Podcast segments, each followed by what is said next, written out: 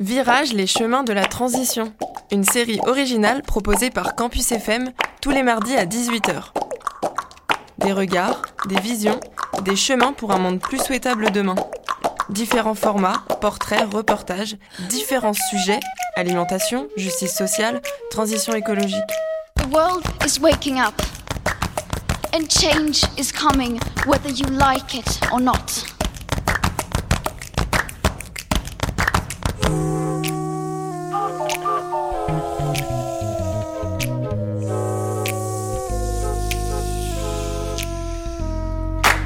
Bonjour à toutes et à tous, merci d'écouter Virage, les chemins de la transition, une émission originale proposée par Campus FM.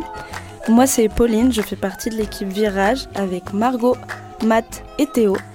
Et je suis très contente de reprendre le micro aujourd'hui pour le 20e épisode. Pour rappel, le dernier épisode, c'est Margot qui l'a fait. Elle a interviewé Quentin Desloirs sur la thématique de créer son emploi dans le réemploi.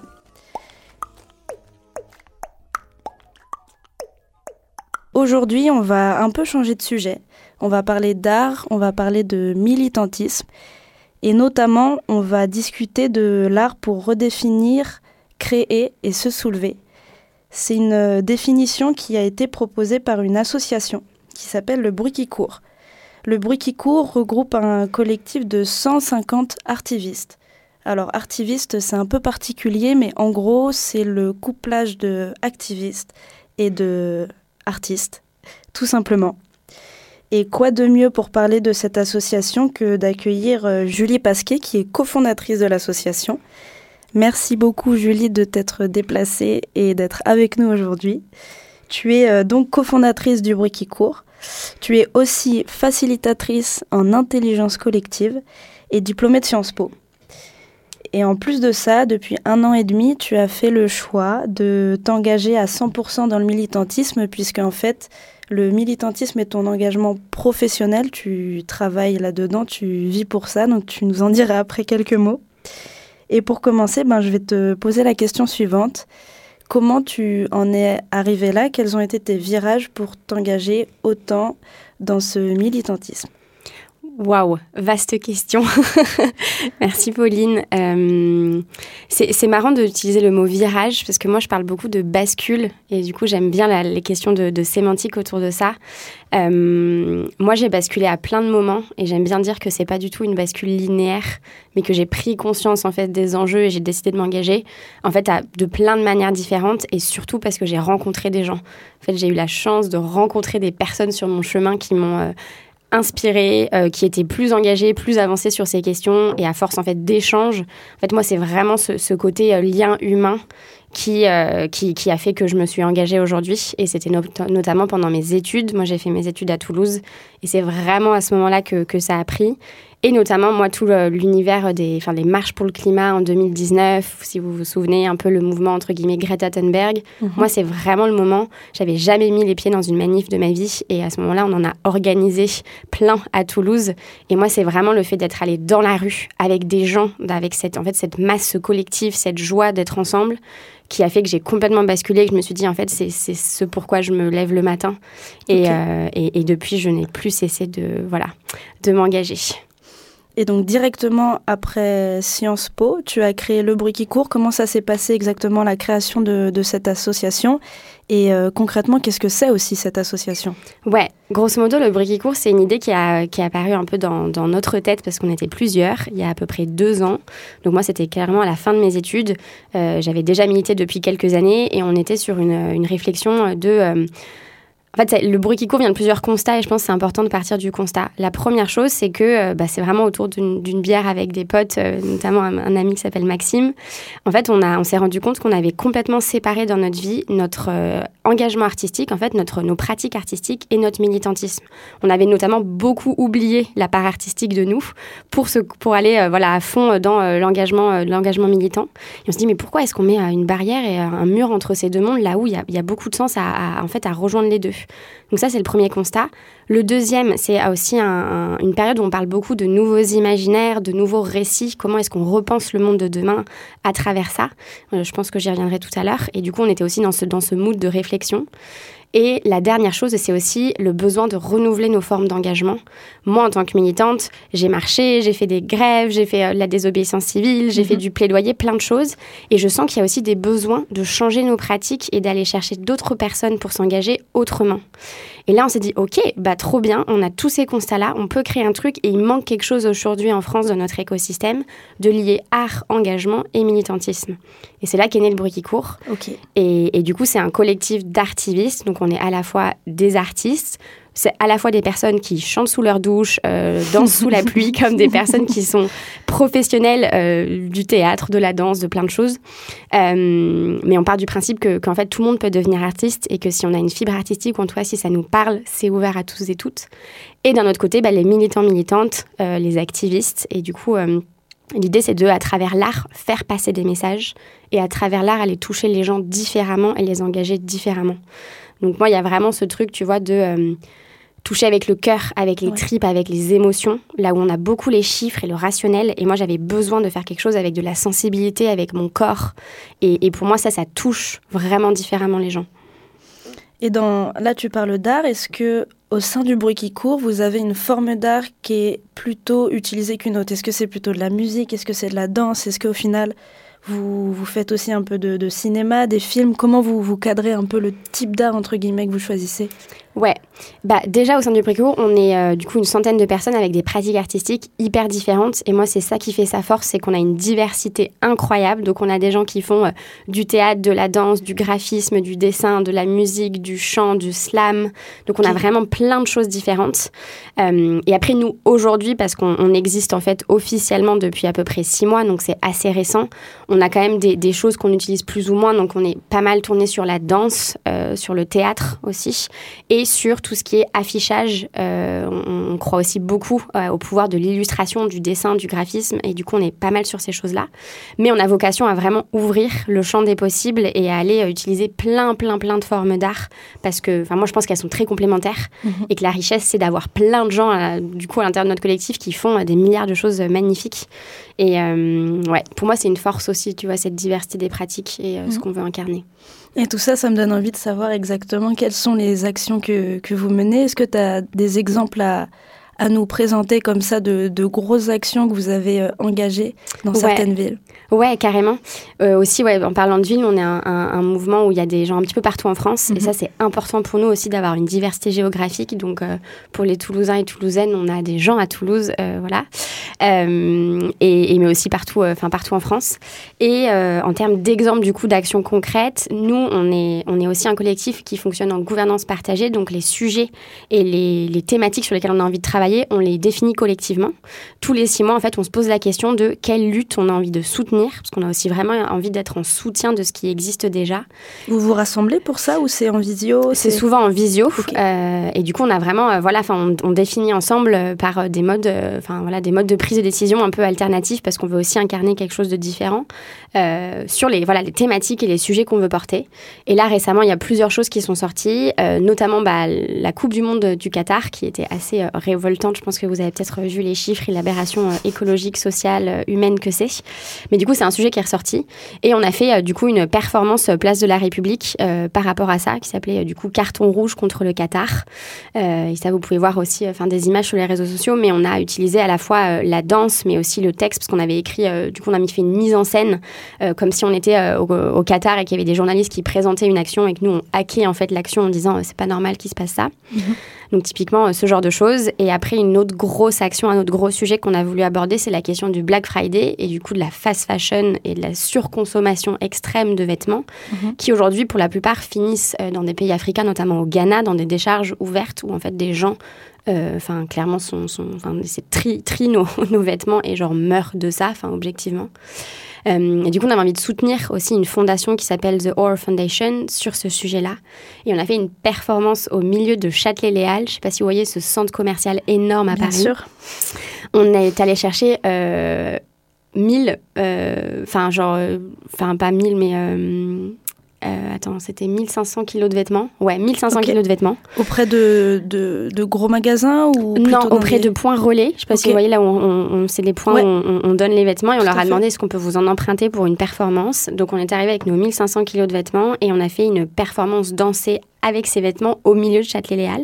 Ok. Donc c'est une compagnie euh, marseillaise qui s'appelle la compagnie Malax qui a créé la chorégraphie et on était une vingtaine de danseurs euh, danseuses euh, au milieu du coup de Châtelet-Léal.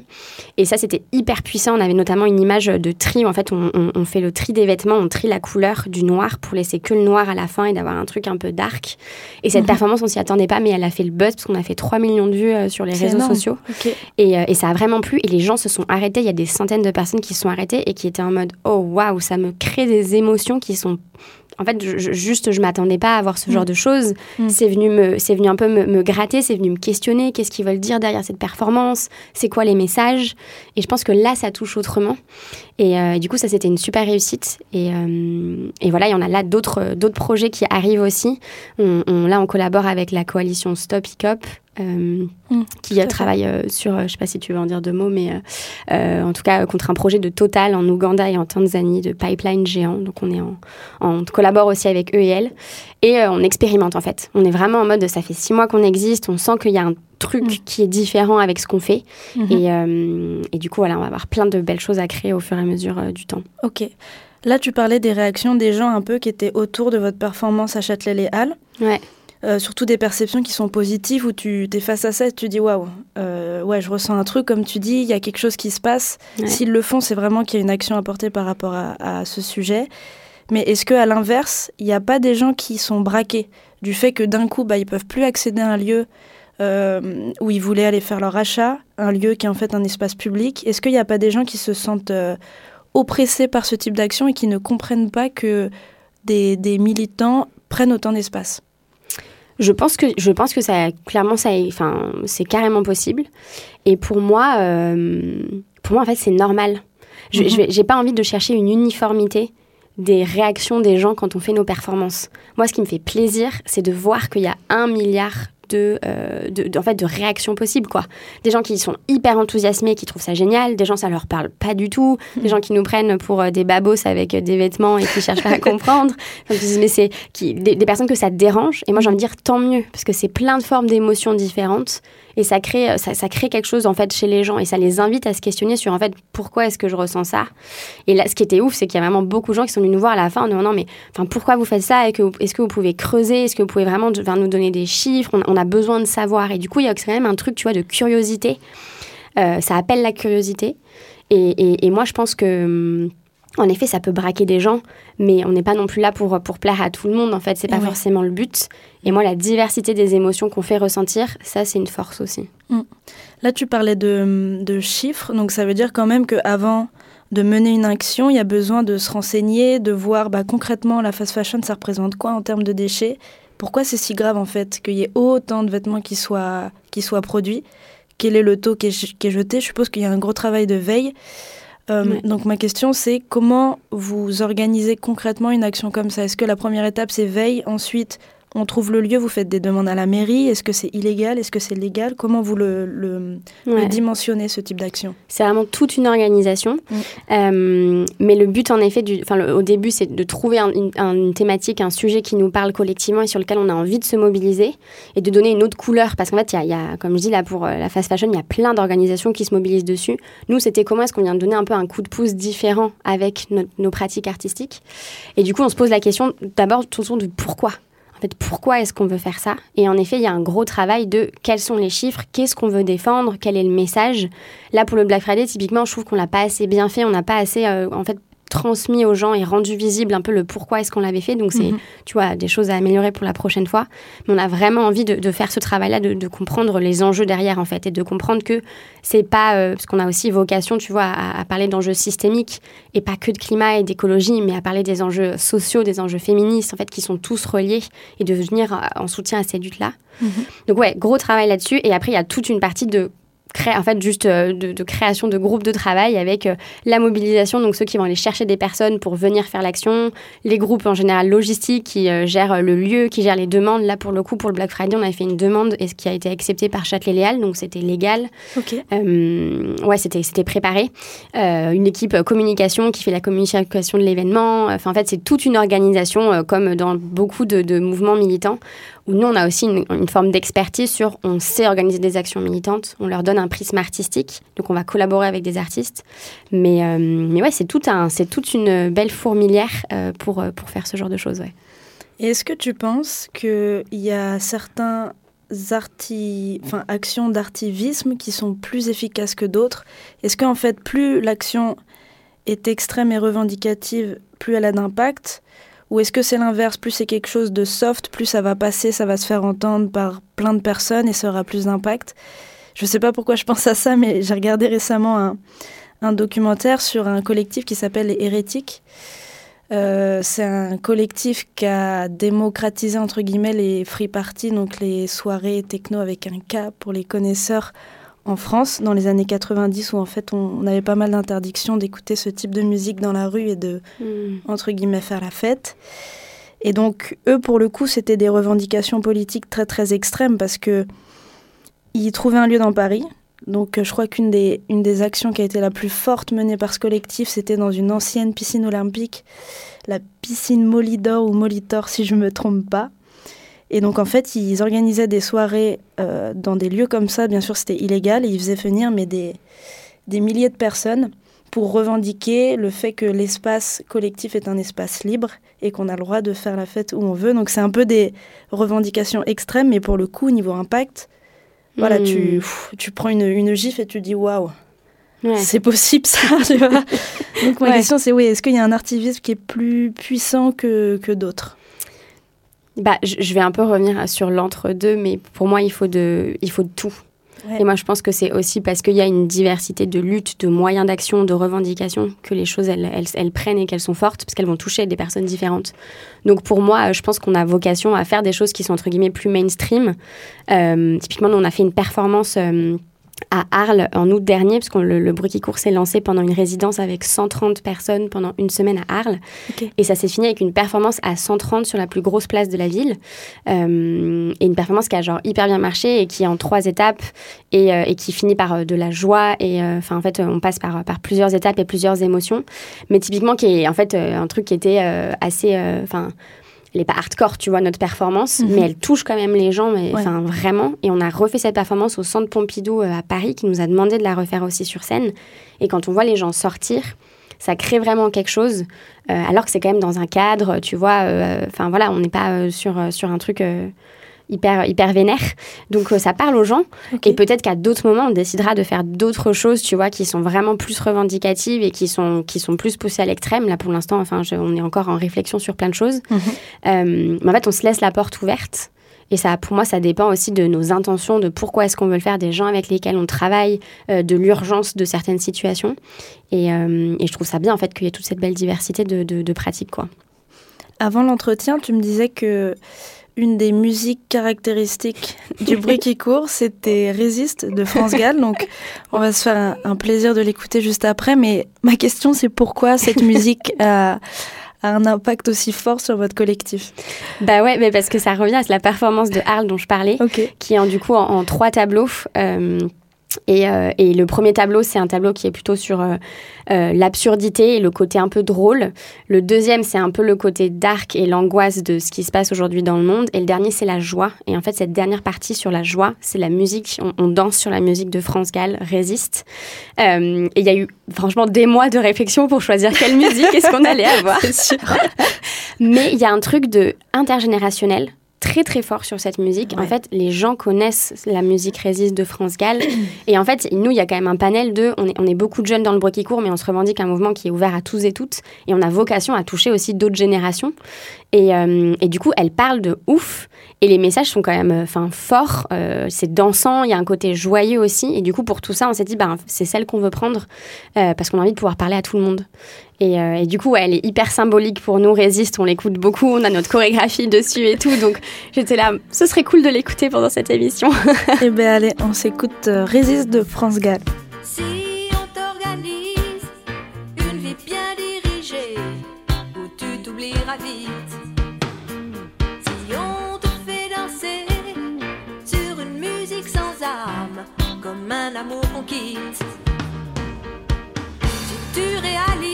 La vie n'est pas là, que le matin tu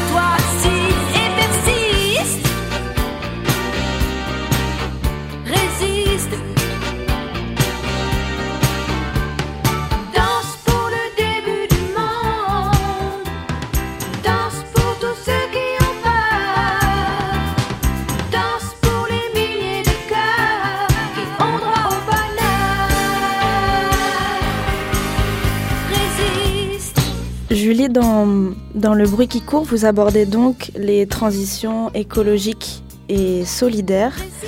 Euh, vous donnez donc un, monde à voir qui est différent de celui qu'on qu'on nous donne euh, entre les mains, ou en tout cas celui qu'on a entre les mains aujourd'hui.